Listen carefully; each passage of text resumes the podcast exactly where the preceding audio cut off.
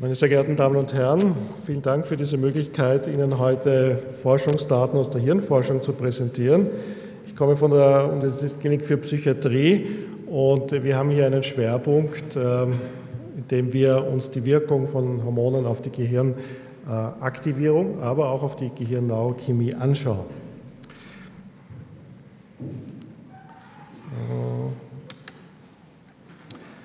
Äh, wenn wir die Wirkung von Hormonen auf das Gehirn betrachten, dann wird in der Regel äh, die HPG oder die HPA-Achse äh, berücksichtigt. Wir müssen aber bedenken, dass diese Wirkung natürlich ein, ein rückgekoppelter Prozess ist und die Wirkung in beide Richtungen geht. Wir sind natürlich an nicht nur den Achsen selbst interessiert, sondern wir untersuchen auch Strukturänderungen wir haben durch äh, neueste Methoden wie Positronemissionstomographie auch die Möglichkeit, äh, Details in der Neurochemie zu untersuchen, nicht nur bei Patienten, auch bei gesunden Probanden. Wir können mit der funktionellen Magnetresonanztomographie auch die neuronale Wirkung, also die Wirkung der Hormone auf die neuronale Aktivität untersuchen. Wenn wir PET verwenden, also eine molekulare Bildgebung machen, dann sind wir an das Steroidhormon abhängigen Änderung der Genexpression interessiert. Das heißt an der Änderung der letztlich der Konzentration von Rezeptorsubtypen, auch von Transportern und Enzymen, die alle in der, auch in der Behandlung bei psychiatrischen Patientengruppen eine ganz große Rolle spielen. Und wo eben in Tierversuchen schon sehr gut gezeigt werden konnte, dass die Expression deutlich von Steroidhormonen moduliert wird. Leider gibt es bisher, wenn wir uns die Genexpressionsmuster anschauen, äh, meistens nur Studien von Mäusen und Ratten. Aber Sie sehen hier, um die Frage näher zu beantworten, Hormonwirkungen auf die Genexpression ein Verteilungsmuster. Äh, bei Mäusen, das ist leider immer organspezifisch, äh, in diesem Bereich hier der X-Achse sind über 1000 Gene aufgetragen, die eine starke Expression zeigen. Und in der Y-Achse haben wir Männer und Frauen. Wie Sie ganz deutlich sehen, rot bedeutet hier Oberexpression des jeweiligen Gens und grün Unterexpression, äh, gibt es eine ganz starke Musterverteilung, die Frauen von Männern äh, deutlich unterscheidet. Das heißt, wenn wir uns die Wirkung von Steroidhormonen auf das Gehirn näher anschauen, müssen wir bedenken, dass eine große Anzahl von Genen verändert wird. Äh, diese Gene sitzen nicht nur auf den X- oder Y-Chromosomen, sondern auf einer Reihe anderer Chromosomen.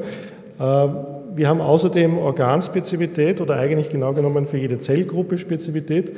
Aber Sie sehen hier, dass im Bereich des Gehirns natürlich auch andere Chromosomen betroffen sind.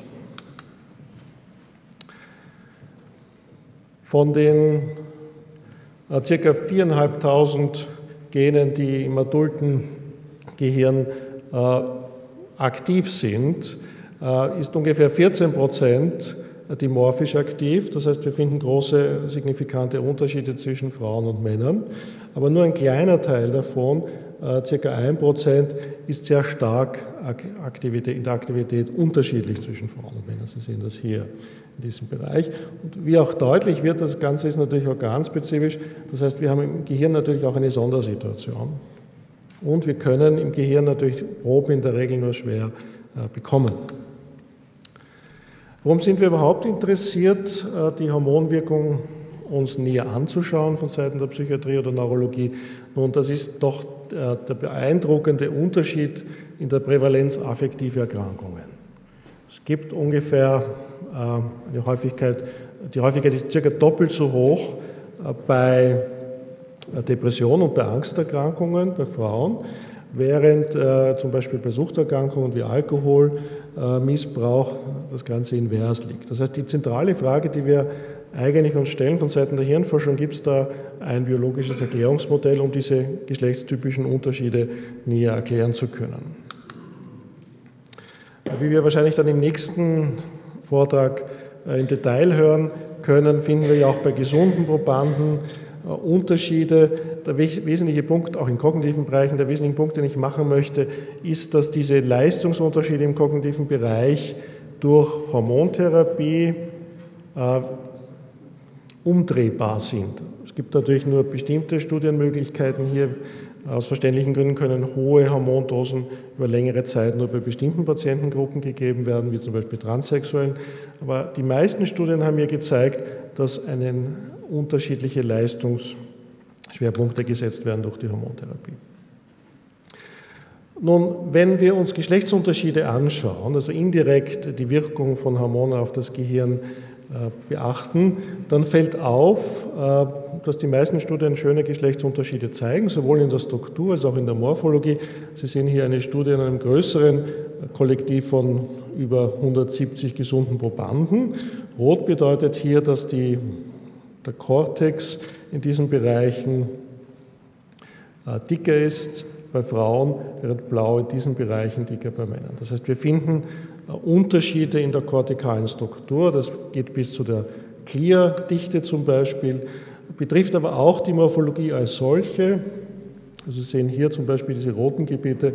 Das bedeutet, dass die Struktur als solche, also das Zingulum zum Beispiel, bei Frauen größer ist. Das sind natürlich immer normalisierte Daten, das heißt auf Standardgröße äh, normalisierte Daten. Während äh, zum Beispiel dieses Gebiet hier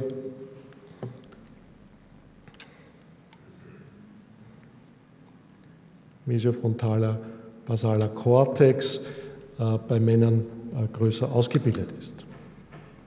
Interessanterweise sind diese Geschlechtsunterschiede, die wir in der Morphologie, in der strukturellen Untersuchung finden, äh, durchaus in Einklang zu bringen mit der Verteilung der Steroidrezeptoren. Wir haben natürlich eine mehrere Steroidrezeptoren im Gehirn. Wir müssen aber bedenken, dass viele der Hormone, die wir im Blutplasma messen, im Gehirn durch die verschiedenen Enzyme, zum Beispiel auch die Aromatase, umgewandelt werden. So finden wir zum Beispiel relativ wenig Androgenrezeptoren im Gehirn.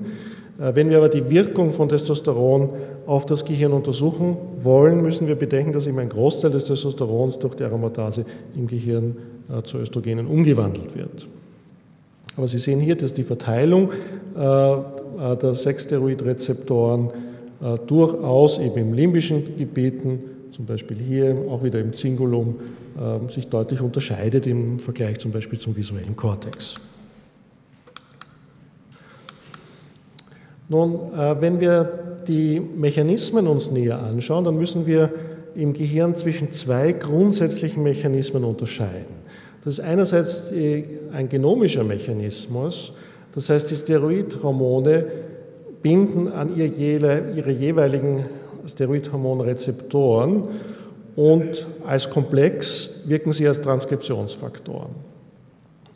Das ist ein, ein, Mechanismus, der sich maßgeblich unterscheidet von dem zweiten wesentlichen Mechanismus, der im Gehirn aber eine ganz große Rolle spielt, aber sehr schwer untersuchbar ist. Das ist die nicht genomische Wirkung Neurosteroide also zum Beispiel ist Progesteron oder ein Derivat des Progesterons der wichtigste physiologische GABA-Agonist oder Cortisol der wichtigste physiologische GABA-Antagonist. Das heißt, wir sind eigentlich nur schwer in der Lage, beide Mechanismen zu differenzieren. Der zeitliche Aspekt spielt aber eine ganz große Rolle. Wir unterscheiden also bei der Gehirnwirkung zwischen langsamen und schnellen Aktionen oder Effekten der Steroidhormone wobei äh, die Transkription in der Regel im Bereich von Stunden anzusetzen ist und eben nicht nur Aktivierung bedeutet, sondern auch äh, Deaktivierung bedeuten kann der Transkription, also Transrepression versus Transaktivation, äh, während die neurosteroidale Wirkung als nicht genomischer Effekt ein Effekt ist, der innerhalb von Sekunden bis Minuten dauert. Das heißt, Sie können hier die wichtigsten exzitatorischen, das heißt Glutamat, oder inhibitorischen, das heißt GABA, äh, Neurotransmittersysteme auch spezifisch modulieren.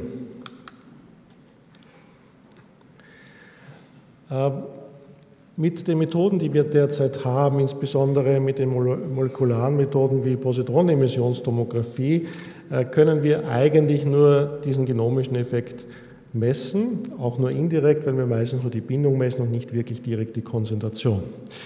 Zu bedenken ist, äh, dass alle diese Steroidhormone eine Veränderung der Genexpression von einer großen Anzahl von Genen verursachen und das auch noch äh, organtypisch oder eigentlich genau genommen zelltypisch und wir müssen bedenken, dass doch äh, einige hundert äh, Neuronen oder Gliazelltypen bekannt sind, vor allem wenn man sie biochemisch differenziert und die Expressionsmuster in diesen äh, Zellen unterscheiden sich. Und was noch dazu kommt, ähm, einige dieser Gene sind abreguliert, einige dieser Gene sind downreguliert. Das heißt, wir finden eine Veränderung der Genexpression in einer Vielzahl von Neurotransmitter-Rezeptor-Subtypen, aber auch in den Transportern und Enzymen.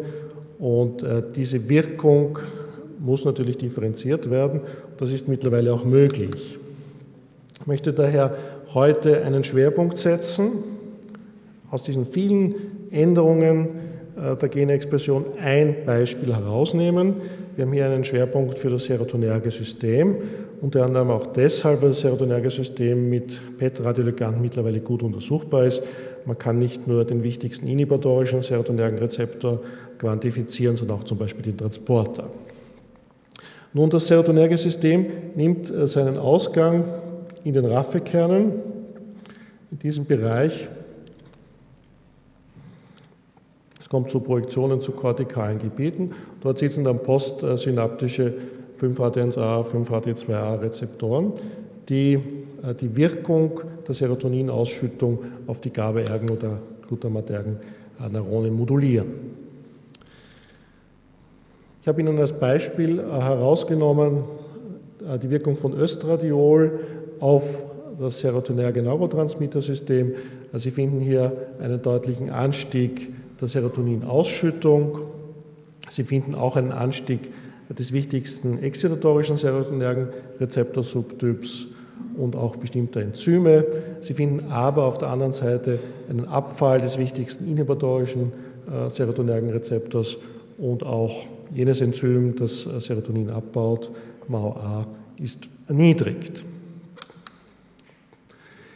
Äh, wir müssen uns doch im Klaren sein, dass diese Wirkung keine generelle Wirkung auf das gesamte Hirn ist, sondern topologisch spezifisch ist. Sie hängt primär davon ab, welche Steroidrezeptorverteilung wir haben und die ist doch sehr heterogen für die meisten Steroidrezeptoren.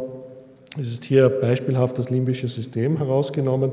Sie finden auch zum Beispiel den Amygdala im Anterior Cingulum eben hohe Konzentration des Östrogenrezeptors, auch von Androgenrezeptoren bestimmten Progestinrezeptoren. Im Vergleich dazu zum Beispiel den Raffe-Kernen ist der Östrogenrezeptor B relativ hoch reguliert. Nun, den Schwerpunkt, den ich heute setzen möchte, äh, der beschäftigt sich mit dem wichtigsten serotonergen inhibitorischen Rezeptor. Äh, das ist ein besonders wichtiger Rezeptor, weil er bei einer Reihe von äh, psychiatrischen Erkrankungen signifikant verändert ist. Er ist bei Angsterkrankungen verändert, bei Depression, auch bei Schizophrenie. Und äh, er reguliert in entscheidender Art und Weise die serotonerge Transmission.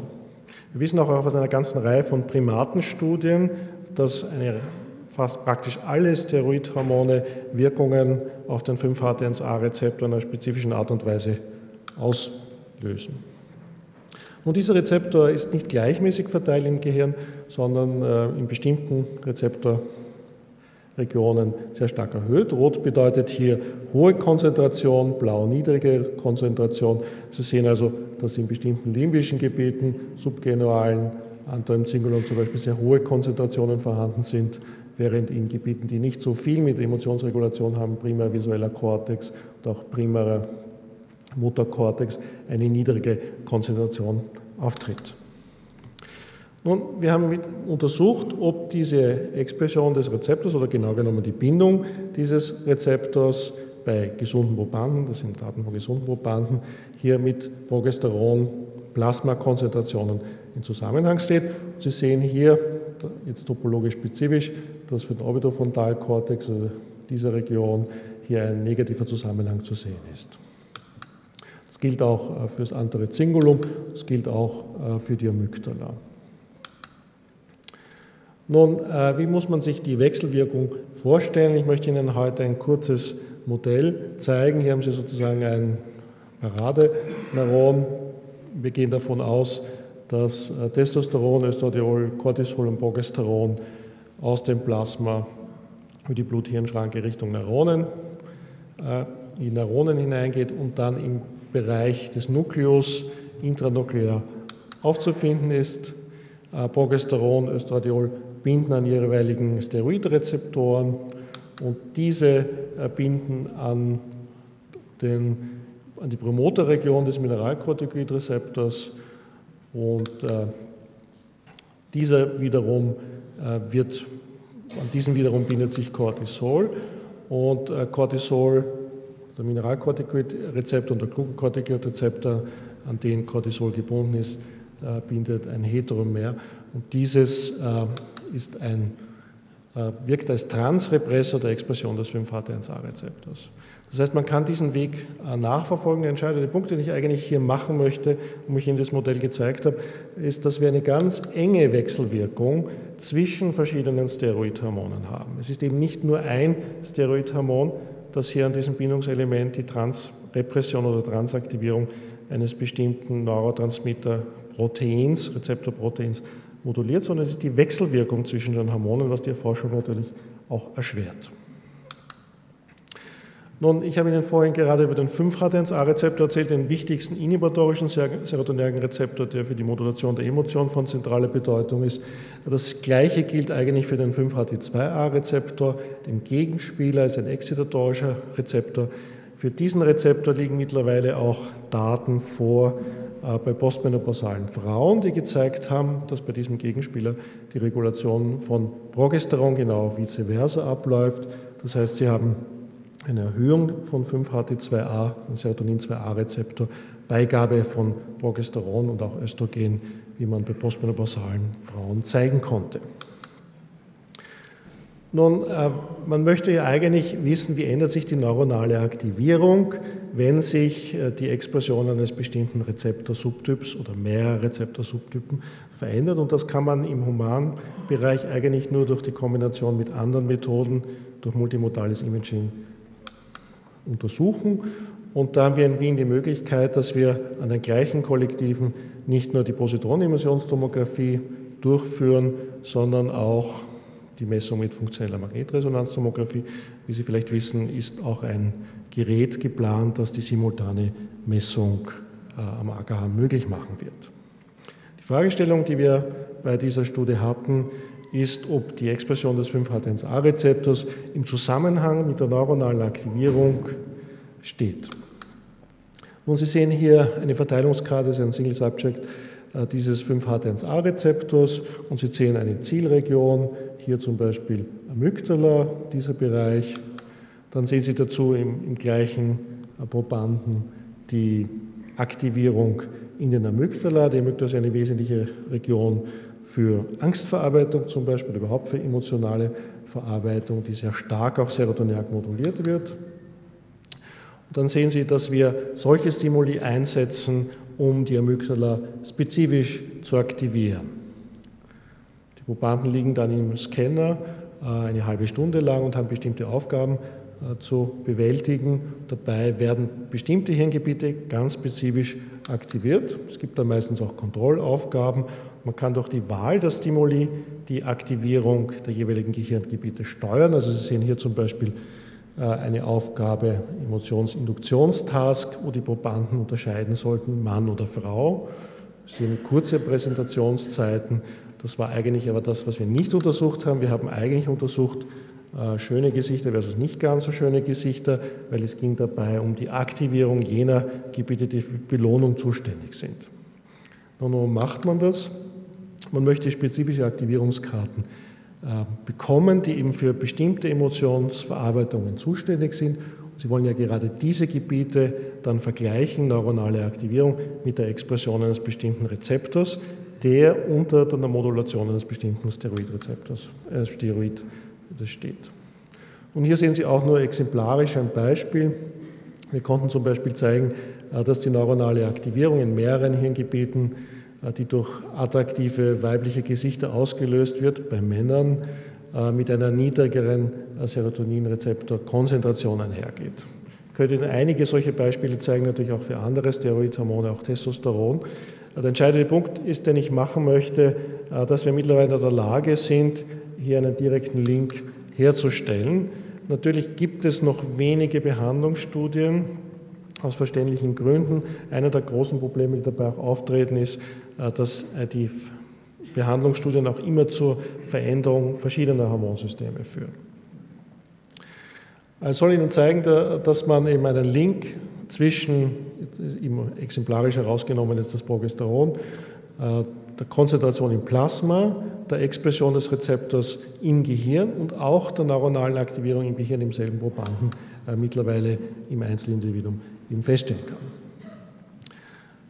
Ein Modell, das ich Ihnen eben jetzt kurz zusammenfassend darstellen möchte, wenn äh, der 5-HT1A-Rezeptor durch Progesteron deutlich verringert wird und simultan der 5-HT2A-Rezeptor, sozusagen der Gegenspieler, deutlich erhöht wird, dann habe ich als Nettoeffekt eine äh, Verstärkung der serotonergen äh, exzitatorischen Wirkung. Das heißt, jeder Serotonin, jede Serotoninausschüttung führt dann in diesen Neuronen dazu, dass äh, die neuronale Aktivierung durch Serotonin deutlich besser modulierbar ist.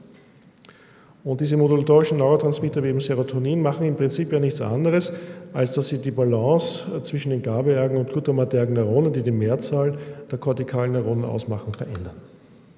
Ich darf also zusammenfassen, wir, ich habe Ihnen das jetzt für das serotonerge System dargestellt, ist mittlerweile für das dopaminerge äh, System gut untersucht, dass die Steroidhormone äh, den Einfluss der serotonergen und dopaminergen Neurotransmitter auf die wichtigsten excitatorischen und inhibitorischen Neurotransmittersysteme, nämlich GABA und Glutamat, deutlich verändern. Sie machen das nicht in einer globalen Art und Weise, sondern regional spezifisch.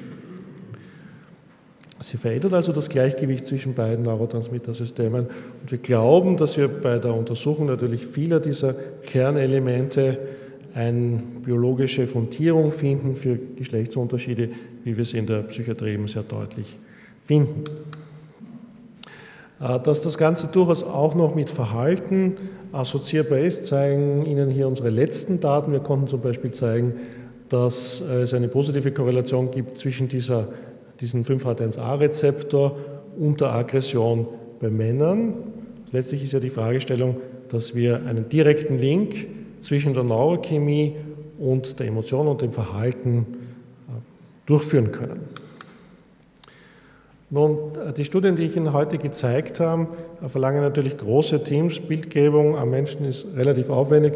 Sie sind ein Teil der Mitarbeiter, die dabei beschäftigt waren, um diese Daten zu generieren.